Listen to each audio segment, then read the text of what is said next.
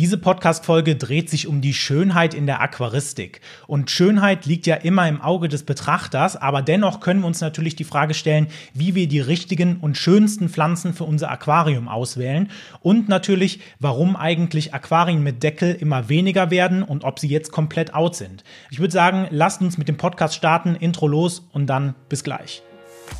Herzlich willkommen bei Aquaaffin, der Aquaristik-Podcast für alle begeisterten Aquarianer und Aquascaper mit Timo Schmitz von Aquaristik Kosmos. Und damit ganz herzlich willkommen zur 58. Folge des Aquaaffin Podcasts. Ja, ich habe es ja gerade eben schon angekündigt. Heute schauen wir uns ein bisschen die Schönheit in der Aquaristik an. Und da geht es im ersten Thema natürlich darum, wie wir die richtigen und natürlich auch die schönsten, für uns persönlich die schönsten Pflanzen im Aquarium auswählen. Und ich dachte, gerade wenn wir jetzt natürlich in das Jahr hier reinstarten, gibt es vielleicht viele, die jetzt auch nach Weihnachten wieder mit einem neuen Aquarium starten möchten und deswegen sich vielleicht auch diese Frage stellen. Von daher würde ich sagen, starten wir direkt in diese Frage rein. Und es gibt ja da unterschiedliche Herangehensweisen, wie man jetzt die richtigen Pflanzen für sein Aquarium dann auch ganz persönlich auswählen kann. Und da ist die erste Herangehensweise natürlich, dass wir ein Aquarium haben, beziehungsweise die Technik, die schon fix ist. Das heißt, wir haben zum Beispiel ein Set zu Hause stehen. Wir haben zum Beispiel, wie jetzt bei mir, einfach ein Aquarium schon da stehen mit einer Beleuchtung drüber, mit zum Beispiel mit oder ohne CO2 oder wie auch immer. Und wir wollen da nichts mehr dran ändern. Dann ist es natürlich so, dass wir durch die bestehende Technik und das Aquarium schon mehr oder weniger eingeschränkt und festgelegt sind, welche Arten von Pflanzen wir auch in unser Aquarium einbringen können. Und auf der anderen Seite Seite gibt es die Herangehensweise, die natürlich wesentlich einfacher ist, dass wir natürlich uns Aquarienpflanzen auswählen und anhand dieser Pflanzen dann natürlich überlegen, okay, was brauchen wir dafür ein, für ein Aquarium beziehungsweise für Technik dafür und können dann natürlich die Technik dementsprechend kaufen und haben dann unsere Lieblingspflanzen mehr oder weniger schon im Aquarium. Denn es gibt natürlich immer je nach Pflanze unterschiedliche Haltungsbedingungen. So wie das halt auch bei Fischen, Garnelen oder Schnecken ist, haben wir das natürlich bei Pflanzen auch. Und ich möchte jetzt hier in dieser Podcast-Folge vor allem darauf eingehen, dass ähm, ja das Aquarium fix ist, weil ich denke mal, das ist so der häufigste Anwendungsfall oder der häufigste Fall, dass ja einfach dein Aquarium schon da steht mit der Technik und du jetzt nicht noch mehr aufrüsten möchtest oder nicht noch die Möglichkeit hast, dir ein komplett neues Becken dann natürlich anzulachen. Und bevor wir jetzt konkret mit irgendwelchen Pflanzenvorschlägen starten, solltest du am Anfang einfach mal dein Aquarium genauer unter die Lupe nehmen und dir anschauen, okay, wie steht es denn um meine Beleuchtung, meine CO2-Versorgung zum Beispiel, habe ich eine oder nicht? Ähm, wie steht es zum Beispiel um meine Wasserwerte? Gebe ich zum Beispiel auch Dünger mit hinzu? Oder was ähm, ist zum Beispiel auch mein Besatz? Dann je nachdem, was du für einen Besatz hast, kann es ja auch zum Beispiel sein, dass beispielsweise für diesen Besatz optimal zum Beispiel Schwimmpflanzen oder keine Schwimmpflanzen sind. Also alles das, was mehr oder weniger deine Pflanzenwahl schon im Vorfeld einschränkt oder zum Beispiel auch sagt, hey, du solltest diese und jene Pflanze vielleicht in dein Aquarium bringen, weil es vielleicht vielleicht für deine Bewohner ganz gut tut. Und dann solltest du dir natürlich auch mal Gedanken machen, okay, wie viel Zeit und Pflege möchte ich denn in mein Aquarium stecken? Denn je nachdem, was du natürlich auch für Pflanzen in deinem Aquarium hast, kann der Arbeitsaufwand für ein Aquarium ganz, ganz unterschiedlich sein. Ich habe zum Beispiel schon mal Aquarien gepflegt, die wirklich jede Woche immer mindestens einmal die Woche einen Rückschnitt benötigten, weil halt sonst einfach zum Beispiel irgendwelche Polster zu groß geworden sind oder irgendwelche anderen Pflanzen durch die Decke gegangen sind. Aber dann gibt es natürlich auch beispielsweise Pflanzen, die wachsen sehr langsam und du hast sehr viel davon oder sehr viel Freude daran, dass du einfach dem Aquarium zuguckst, wie es langsam wächst, aber dann halt natürlich den Vorteil, dass du natürlich dann in dem Falle zum Beispiel jetzt nicht so oft zurückschneiden müsstest. Also das sind Fragen, die du im Vorfeld so ein bisschen klären solltest. Und dann schauen wir uns jetzt mal an, wie ich denn auch unter anderem Aquarien so ein bisschen einklassifiziere und für mich dann auch entscheide, welche Pflanzen da beispielsweise reinkommen. Und aus meiner Sicht gibt es da drei verschiedene Aquarienarten, die wir dann bedenken müssen. Und jede Aquarienart hat dabei ihre Vor- und Nachteile. Das heißt, hier geht es jetzt nicht darum, ob die eine Art besser ist als die andere. Das heißt, heißt, das musst du für dich komplett selber entscheiden und ähm, ja, da gibt es halt kein besser oder schlechter. Und das erste Aquarium würde ich einklassifizieren äh, in Bezug immer auf Pflanzen, dass es an einem geringen Optimum läuft. Das heißt, in dem Falle zum Beispiel eine schwache Beleuchtung, zum Beispiel keine CO2-Versorgung, keine regelmäßige Düngung, ähm, beispielsweise dann halt eher so in die Richtung dieser Standardsets, die man beispielsweise aus Zoofachmärkten oder Baumärkten oder sowas kennt, für 50, 60 Euro oder sowas, die dann halt eine sehr geringe Beleuchtung haben, auch keine anderen Zusatzfeatures oder sowas noch. Das heißt, da bist du wirklich ähm, ja an der unteren Grenze, wenn du wenn es um Pflanzenwachstum geht, dass da Pflanzen halt noch wachsen. Und hier ist es jetzt so, dass man bei den Pflanzen da schon eine doch große Auswahl hat. Nur man muss halt immer speziell darauf schauen, was sind da für ähm, ja, Pflanzen dabei, beziehungsweise welche Ansprüche stellen die Pflanzen. Und hier ist es so, dass ich jetzt sagen würde, dass gerade in solchen Aquarien zum Beispiel diese klassischen Solitärpflanzen, die man noch so kennt, zum Beispiel Echinodorus, ähm, sehr, sehr gut darin aufgehoben sind. Andere Arten sind zum Beispiel auch Kryptokoryne, das muss ich jetzt alles ablesen, weil ich habe es mir extra aufgeschrieben. Äh, Hygrophila beziehungsweise Val Valisineria, Gott, der äh, lateinische Name ist immer so, eine, so ein Problem bei mir aber auch natürlich Java fahren, das wächst halt auch gerade in solchen Becken sehr, sehr gut. Und womit ich natürlich auch sehr gute Erfahrungen gemacht habe und was gerade in solchen Becken extrem gut funktioniert, ist quasi fast alles an Moos, was du so in der Aquaristik hast. Das heißt, Moos ist für solche Becken eigentlich gerade prädestiniert dafür. Und wir sind hier auf so einem Level der Pflanzen, die, ja, ich sag mal, von der Haltungsform her sehr einfach sind und natürlich dabei auch sehr robust. Das heißt, wenn du jetzt natürlich wissen willst, okay, was kann ich denn alles für Pflanzen konkret einsetzen? Weil das ist ja natürlich hier ein Audio-Podcast, das heißt, du kannst jetzt hier keine Pflanzen sehen, kann ich dir auf jeden Fall in der Videobeschreibung einfach mal einen Link ans Herz legen. Da geht es zu Aquasabi, ähm, ja, einer mehr der, mehr oder weniger der größten, ja, Aquascaping und Aquaristik Pflanzen Shops, wie auch immer man das auch ausdrücken möchte. Und da gibt es einen ganz coolen Filter, bei dem du halt auch einstellen einstellen kannst, was du für ähm, ja, entsprechende Bedingungen für deine Pflanzen hast. Also möchtest du einfache Pflanzen haben, möchtest du schwerere Pflanzen, also anspruchsvollere Pflanzen haben, hast du viel, wenig Licht, ähm, Vordergrund, Mittelgrund. Also das sind alles Dinge, die du da einstellen kannst. Da kannst du gerne einfach mal nachgucken. Ich kann dir jetzt halt einfach nur hier so einen großen Blumenstrauß an möglichen Pflanzen aus meiner Sicht geben. Genau, das ist aber jetzt so die erste Kategorie, die wir dabei haben. Die zweite Kategorie ist dann so, ja ein Aquarium, das bei mittlerem Optimum läuft. Das heißt, da hat man schon eine etwas bessere Technik, aber jetzt auch nicht so wirklich High-End oder Vollausrüstung. Ne? Das heißt, da hast du eine mittlere oder noch schwache Beleuchtung, ne? vielleicht ein bisschen aufgerüstet oder sowas.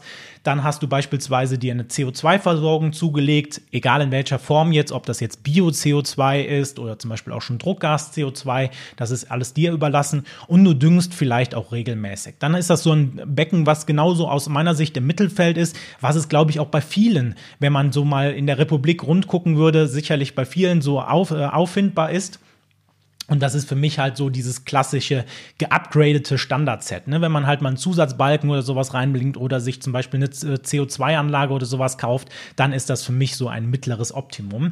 Und hier kann man natürlich sagen, dass alle Pflanzen aus der vorherigen Kategorie natürlich hier drinnen auch sehr, sehr gut funktionieren, auch teilweise sogar besser funktionieren, weil sie halt einfach hier mehr Nährstoffe beziehungsweise natürlich auch bessere Bedingungen in Form von Beleuchtung und CO2 vorfinden. Denn gerade was natürlich auch immer vernachlässigt wird, ist die CO2-Versorgung. Da wird dann halt häufig gefragt, okay, hey, ja, kann ich denn mein Aquarium so oder so düngen oder brauche ich Soil oder keinen Soil? Aber dann äh, stellt man fest, okay, hm, es fehlt schon an den Basics, nämlich die CO2-Versorgung. Wenn du da noch keine hast, ist das so das Erste, was du machen kannst, um dein Becken auch so ein bisschen zu upgraden.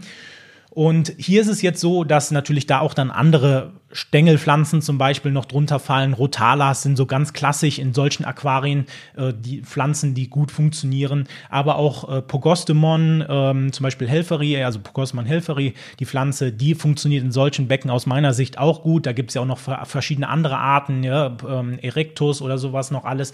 Dann gibt es noch zum Beispiel ähm, Ludwigias, die auch bei mir in den Becken, in solchen Becken sehr, sehr gut funktioniert haben. Also da hast du eine breitere Auswahl, als das halt in der vorherigen Kategorie ja möglich war.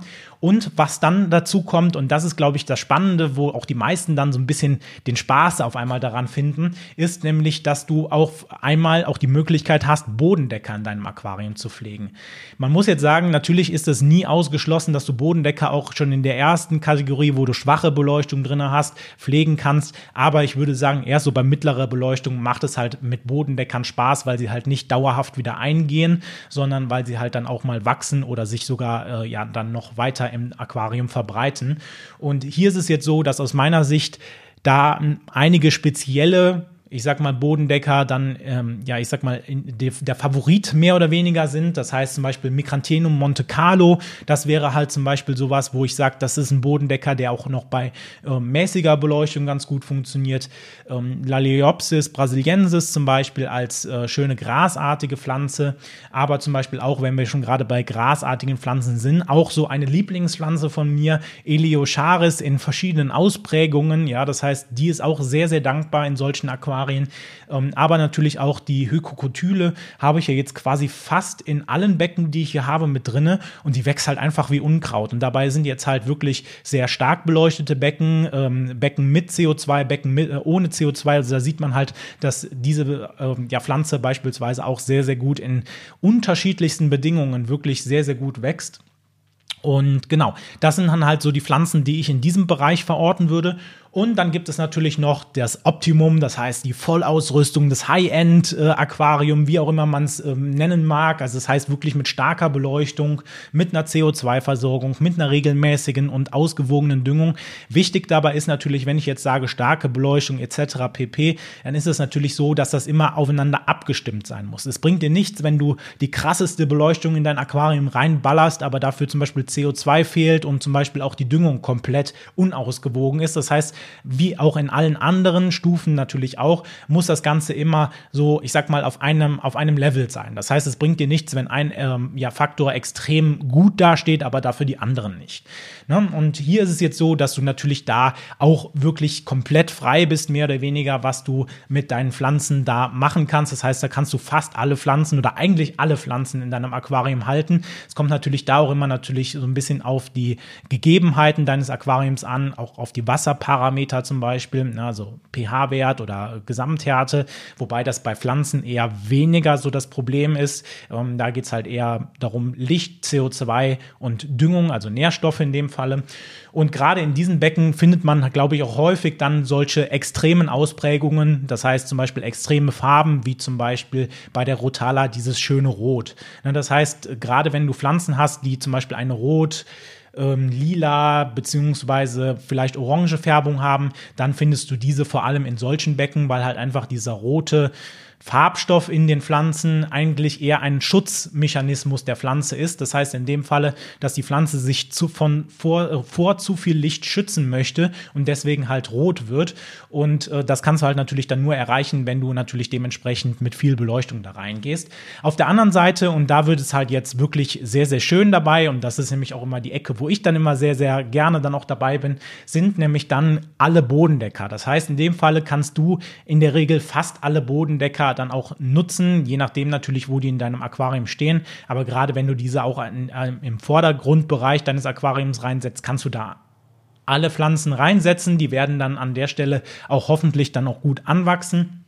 Und hier ist es jetzt so, dass natürlich da ähm, zum Beispiel auch HCC mit drin ist, was ja auch so für den ein oder anderen so der heilige Gral an Bodendeckern darstellt, also auch so meine Lieblingspflanze ist an der Stelle oder halt auch andere Bodendecker, die vielleicht etwas anspruchsvoller mit dem Licht zum Beispiel sind. Ich habe zum Beispiel die Erfahrung gemacht, obwohl immer gesagt wird, ja, okay, du kannst zum Beispiel Glossus Stigma auch in einem normal beleuchteten Aquarium halten, funktioniert es bei mir bei normal beleuchteten Aquarien nicht so gut. Deswegen würde ich da zum Beispiel auch sagen, guck, dass du da vielleicht eine stärkere Beleuchtung hast. Und mit diesen Kategorien kannst du dann dein Aquarium schon mal so ein bisschen einklassifizieren klassifizieren und überlegen, okay, welche Pflanzen würden denn bei mir im Aquarium richtig gut wachsen. Wenn du jetzt aber dann auch sagst, hey, das Ganze soll natürlich auch super aussehen, dann gibt es natürlich auch noch da so ein, zwei Daumenregeln, die man beachten kann. Das heißt, zum ersten solltest du natürlich verschiedene Pflanzentypen miteinander verbinden. Das heißt in dem Falle zum Beispiel, man spricht von Vordergrund, Mittelgrund und Hintergrundpflanzen. Hier solltest du, wenn du ein schönes Aquarium haben willst, was jetzt nicht auf einmal nur Bodendecker und dann zum Beispiel große Pflanzen hat, auf jede dieser Gruppen vielleicht auch so ein bisschen eingehen. Das heißt, das Ganze auf dein Aquarium bzw. dein Hardscape auch noch abstimmen. Und dann kannst du natürlich auch immer noch mal darauf schauen, okay, kann ich vielleicht auch irgendwelche Farbakzente mit einbauen? Gerade wenn du natürlich ein sehr grünes Aquarium hast, kommen immer orange, rot, rote Farbakzente immer sehr, sehr schön. Das heißt, da kannst du auch noch so ein bisschen ja an der Schönheit deiner Aquarienpflanzen so ein bisschen oder deines Gesamtlayouts feilen.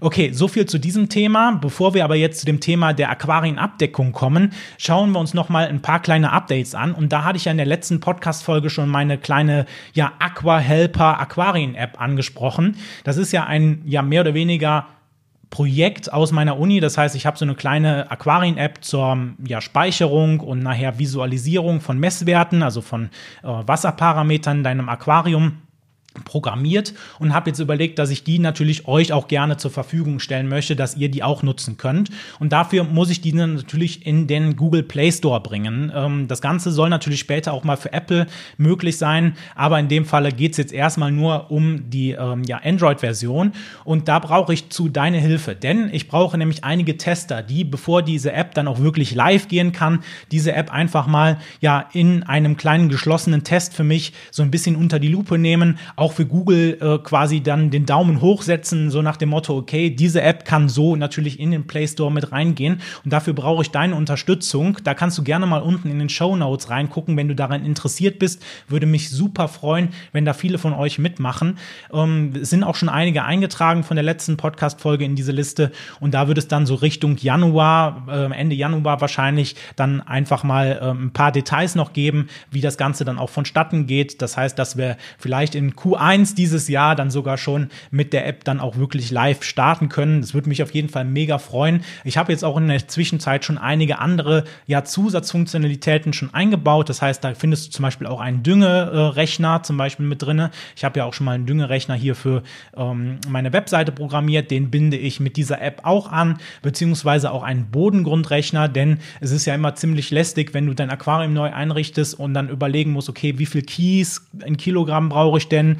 Ähm, beziehungsweise wie viel Zoll brauche ich denn. Alles das gibt es in einem separaten Bodengrundrechner auch in dieser App und du kannst natürlich auch zum Beispiel Alarme anlegen, wenn du zum Beispiel sagst, hey, ich möchte jede Woche meinen Wasserwechsel machen, kannst du das als kleine Erinnerung, als Alarm speichern und wirst dann immer benachrichtigt von der App zum Beispiel, dass du jetzt deinen Aquarienfilter wechseln solltest oder deinen Wasserwechsel machen solltest oder deine Messwerte nehmen solltest. Alles das kannst du natürlich in dieser App jetzt auch schon einstellen. Also guck gerne mal in der Video in der Videobeschreibung oder in den Show Notes unten vorbei.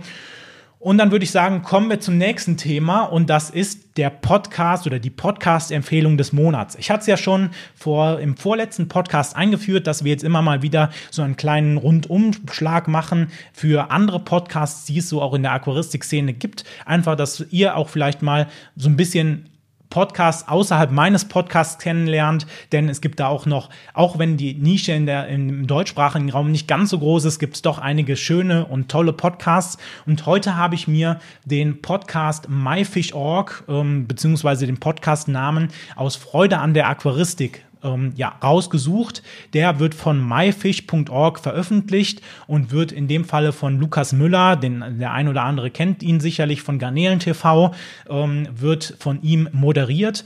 Und ähm, genau, aus meiner Sicht glaube ich, also nachdem ich so ein bisschen mal Recherche gemacht habe, ist er, glaube ich, also ist dieser Podcast aus meiner Sicht der wohl älteste Podcast, den es so im deutschsprachigen Aquaristikraum gibt. Das heißt, ich glaube, ich habe die letzte Podcast-Folge, die ich da gefunden habe, war von 2003 oder die erste Podcast-Folge so rum war von 2013. Und ich finde, das ist jetzt äh, schon mehr als zehn Jahre her und von daher auf jeden Fall sehr rekordverdächtig. Und in diesem Podcast gibt es vor allem ähm, ja Themen rund um die Aquaristik, logisch natürlich, ähm, aber halt natürlich auch ähm, ja zum Beispiel anstehende Veranstaltungen wie zum Beispiel Besprechung der Aqua Expo oder zum Beispiel der Interzoo oder zum Beispiel auch Trends, die irgendwie in der Aquaristik auftauchen, aber natürlich auch Experteninterviews oder Themen rund um Zucht, zum Beispiel Pflege oder die Haltung von Fischen. Also gerade äh, diese Themen sind natürlich sehr, sehr stark vertreten, weil MyFish auch ähm, ja mit mehr oder weniger dahinter hängt. Das heißt in dem Falle, dass äh, da halt auch gerade diese Themen Zucht, Pflege, Haltung natürlich natürlich auch einen sehr, sehr großen Stellenwert in diesem Podcast mit einnimmt. Und ich finde es immer wieder spannend, da auch mal reinzuhören und auch mal andere Leute ähm, ja, mir anzuhören, denn in diesem Podcast sind sehr, sehr oft dann auch wirklich Gäste aus der Aquaristik-Szene mit dabei. Das heißt in dem Falle über YouTuber, Autoren von ähm, verschiedenen äh, ja, Fisch-Wikis ähm, oder zum Beispiel auch äh, Pflanzenratgebern, aber auch natürlich ganz normale Hobbyisten, also die, die ambitionierten Hobbyisten mehr oder weniger, Unternehmer oder zum Beispiel auch Forscher, all die kommen auch in diesem Podcast mal zur Sprache und finden da auch ihre Bühne. Vor allem finde ich das dann halt sehr, sehr interessant, wenn da mal dann halt auch andere Stimmen mit reinkommen, dass man halt einfach mal aus seiner kleinen Bubble rauskommt und mal so guckt, wie ticken denn die anderen? Ist das eigentlich so richtig, was ich immer gedacht habe? Also das ist, sind auf jeden Fall sehr, sehr viele Themen. Leider ist der Podcast nicht ganz so regelmäßig. Also ähm, jetzt in der letzten Zeit war er doch wieder sehr, sehr regelmäßig. Aber es gab auch mal Zeiten, wie das bei mir in meinem Podcast halt leider so auch mal ist. Es gibt halt auch manchmal so ein paar Durststrecken. Das heißt, wer jetzt jede Woche eine Podcast-Folge erwartet, ist wahrscheinlich da nicht so ganz richtig. Aber ähm, trotzdem finde ich es mal äh, sehr, sehr spannend, da auf jeden Fall mal reinzuhören. Also schaut gerne mal in den Show Notes vorbei. Da werde ich das Ganze natürlich dann auch verlinken, sodass du halt da auch natürlich auf die entsprechenden Medien kommst. Gut, nachdem wir dann die, die Podcast-Empfehlung des Monats abgehandelt haben, kommen wir dann noch zum Thema Abdeckung. Und da muss ich sagen, habe ich mir die Frage gestellt, okay, sind Aquarien mit Abdeckung jetzt eigentlich out? Und lass mich vielleicht kurz ausführen, warum ich auf diese provokante Frage doch komme. Denn ich bin ja eigentlich eher so, ähm, ja, also ich würde mich nie äh, ganz der Aqua, dem Aquascaping zuordnen, aber ich halte mich doch relativ viel in dieser Nische auf. Ne? Das heißt, in dem Falle schaut man sich sehr, sehr viele schöne Bilder beispielsweise auch auf Instagram oder von anderen YouTuber-Kollegen oder sowas an und stellt eigentlich immer wieder fest, hey, hm, die ganzen Aquarien von denen haben irgendwie keinen Abdecker, äh, keine, keine Abdeckung mehr. Das heißt, diese sind in der Regel oben offen oder haben zumindest dann noch eine Abdeckscheibe mit oben drauf. Und da stellt man sich natürlich schon die Frage, wenn man fast keine Aquarien mehr mit Abdeckung sieht, sind jetzt Aquarien mit Abdeckung eigentlich komplett out? Mein erstes Aquarium in dem Falle war zum Beispiel ein Rio 125, was eine Abdeckung mit drauf hatte, aber auch schon dann beim nächsten Becken, meinem 60p, was, ich, was äh, hier mit dabei ist, da war war auch schon keine Abdeckung mehr dabei, weil ich explizit darauf geachtet habe, dass ich kein Aquarium mehr mit Abdeckung bekomme und denke, kann eigentlich auch somit ganz gut ja die Vor- und Nachteile vielleicht von beiden so ein bisschen zusammenfassen. Und da ist es natürlich so, dass äh, ja offene Aquarien einige Vorteile haben und der größte Vorteil ist natürlich dabei, also Surprise, surprise, natürlich die Optik. Denn, also, obwohl es natürlich immer im Auge des Betrachters liegt, muss ich jetzt sagen, dass aus meiner Sicht auch der größte, ja, der größte Faktor war, warum ich jetzt ein, ein offenes Aquarium beziehungsweise ein Aquarium ohne Deckel habe. Einfach der Faktor war, dass so ein massiver Deckel auf dem Aquarium aus meiner Sicht das Aquarium nicht mehr ganz so schön aussehen lässt, beziehungsweise das Ganze auch so irgendwie so ein bisschen zu einem abgeschlossenen System macht. Und ich finde es eigentlich schön, gerade wenn das Ganze offen ist, dass man halt einfach, ja, eine Leichtigkeit vom Aquarium hat, die du, wenn du so einen richtig massiven Deckel mit äh, Kunststoff noch ähm, Verblendungen dran, wenn du den halt da drauf hast, sieht es aus meiner Sicht nicht mehr so leicht aus, nicht mehr ähm, ja offen aus und ist halt auch aus meiner Sicht dann nicht mehr ganz so schön gewesen. Also das ist halt meine Einstellung dazu. Und dann kann man dabei natürlich auch sagen, dass gerade wenn du in eine individuelle Beleuchtung gehst, das heißt in dem Falle, wenn du zum Beispiel deine Beleuchtung upgraden willst oder wenn du zum Beispiel auch moderne LED-Balkenbeleuchtungen einsetzen willst, natürlich bei einer ja, Deckel, bei einem Deckel komplett fehl am Platze bist, weil da kannst du in der Regel halt keine Custom-Beleuchtung drüber machen. Denn ähm, das Ganze ist natürlich dann schon meistens in den Deckel mit integriert. Das heißt, da kannst du vielleicht versuchen, okay, die Hersteller bieten ja auch einige Upgrade-Pakete an oder es gibt da zum Beispiel von Drittherstellern oder so welche Pakete noch. Das heißt, dass du da noch irgendwas drunter bauen kannst, aber diese klassischen LED-Balken oder zum Beispiel Sachen, die man von der Decke runterhängt, die kannst du natürlich da nicht verwenden. Das heißt, da fällt, fällt eine ganze Menge an Beleuchtung, an Balken weg, die du halt nicht mehr nutzen kannst. Und ich glaube, das ist halt auch ein Punkt, warum viele sich dann dafür entscheiden, ein offenes Aquarium zu wählen, weil man da halt einfach auch nicht so eingeschränkt ist, was die Beleuchtung zum Beispiel angeht. Auf der anderen Seite ist es aber natürlich auch so, dass dass eine, ein offenes Aquarium auch sehr natürlich mit Nachteilen zusammenhängt, aus meiner Sicht zumindest. Und der größte Nachteil, den man gerade vor allem im Sommer merkt, und das habe ich nämlich quasi täglich gemerkt, jetzt in den letzten, ähm, ja, in den letzten Monaten, wo, wo, es noch relativ warm war, ist nämlich die hohe Verdunstung beziehungsweise die hohe Raumluftfeuchtigkeit. Und hier ist es jetzt so, dass natürlich dadurch, dass das Aquarium offen ist, natürlich auch mega viel Wasser einfach aus deinem Aquarium ja verdunstet. Und das waren bei mir pro Woche vielleicht fünf, sechs, sieben Liter, je nachdem, wie warm es halt auch ist. Und das führt natürlich auch dazu, dass die Raumluft, also die Luftfeuchtigkeit deiner Raumluft natürlich auch sehr, sehr stark ansteigt. Was jetzt im Sommer vielleicht weniger so ein Problem ist, aber gerade auch im Winter, wenn man sehr wenig lüftet, zum Beispiel auch unter anderem ein Problem werden kann. Jetzt muss man hier sagen, also mit Schimmel werden kann. Hier muss man jetzt sagen, ich habe jetzt persönlich noch keine großen Probleme mit Schimmel gehabt, aber soll natürlich hier auch erwähnt werden, weil das halt auch ein großer Faktor sein kann, wenn halt die Raumluft äh, oder die Feuchtigkeit natürlich sehr, sehr krass ist, dann kann das halt auch manchmal zu Problemen beispielsweise in deiner Wohnung führen. Ebenso ist es natürlich auch so, dass gerade wenn so viel Wasser verdunstet und ihr so ein äh, ja, kalkhaltiges Wasser habt, wie ich es habe, dann hat man auch relativ häufig relativ starke Kalkränder am Aquarium, die dann auch manchmal nicht so schön aussehen. Da kann man, wenn man meine alten Videos sich anguckt auf meinem Hauptkanal Aquaristik Kosmos, auch schon einen Eindruck gewinnen, wie es manchmal aussehen kann, weil ich auch einfach manchmal zu faul bin, diese Dinger wieder wegzumachen, weil es halt dann auch wieder darum geht, okay, dann muss er das Ganze wieder abmachen, also mit, mit Wasser wieder so ein bisschen anlösen. Es gelingt mir nicht immer für jedes Video. Also da muss man sich natürlich dann auch mit auseinandersetzen. Ebenso ist es natürlich auch so, und das war auch ein Punkt, warum ich zum Beispiel auch wieder mit äh, auf eine, eine Aquarienscheibe oder eine Abdeckscheibe zurückgegangen bin, ist natürlich der Punkt der Besatzsicherheit. Denn es gibt natürlich viele Fische, die das ganz toll finden, ne, in Anführungszeichen ganz toll finden, einfach mal ein bisschen hochzuspringen im Aquarium. Und da kann es halt sein, dass der ein oder andere Fisch leider dann halt den Weg aus dem Aquarium rausfindet.